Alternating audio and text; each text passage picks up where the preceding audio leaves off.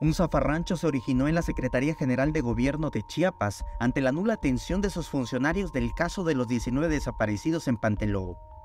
Las y los familiares que acusan a El Machete de haberlos secuestrado en julio de 2021 se toparon con el padre Marcelo Pérez, a quien señalan de haber respaldado al grupo de autodefensa en su gestación, y por ello empezó la disputa en la oficina de Palacio.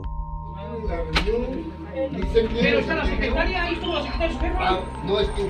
Estuvo conmigo, sí, aquí tengo la ver, foto. yo le pregunté ayer a la secretaria y me dijo, yo no estuve en tengo la reunión. aquí tengo las fotos. En su visita a Chiapas, el presidente Andrés Manuel López Obrador instruyó a la secretaria de Seguridad Pública, Rosa Isela Rodríguez, dar puntual seguimiento al caso. Sin embargo, el subsecretario Jorge Cruz Pineda dijo que ni la conoce. Si ellos te quieren hablar mañana, mañana atiéndelos. ¿Y ahora por qué me dan largas? Pero yo no sé quién es de Rosa Isela. La secretaria general De- de- lo puso, lo puso este, el presidente de la República. Él, él le dijo que nos atendiera a nosotros ese día.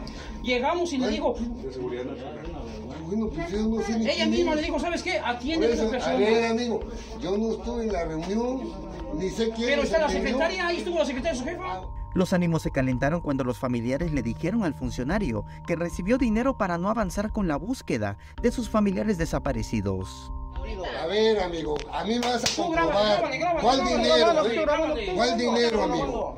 ¿Cuál dinero? ¿Cómo es que van a ver, ¿cuál dinero? Nos pues. A ver, ¿ibas a venir? Solo que vine y me cerraron las puertas. A ver qué cosa. Señor. Estamos ahí Yo- para- En entrevista fuera de Palacio, manifestaron que la dependencia de Cecilia Flores, la secretaria de Gobierno, no ha dado avances en la búsqueda. Veníamos a una cita para que nos, nos este, para platicar con él, por qué, por qué nos han cancelado las audiencias. Asimismo, indicaron que al momento en que estuvieron de frente con el padre Marcelo, quien fue mediador para alcanzar la paz cuando se dio el levantamiento del grupo de autodefensa, soltó que sí fue el machete quien secuestró a sus familiares.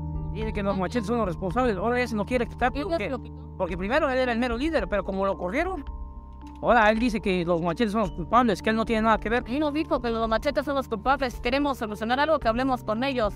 Con Alberto, que eres el responsable ahorita de la presidencia. Que él nos dé cuenta y razón de nuestra familia. Con imágenes de Christopher Canter, Samuel Revueltas, Alerta Chiapas.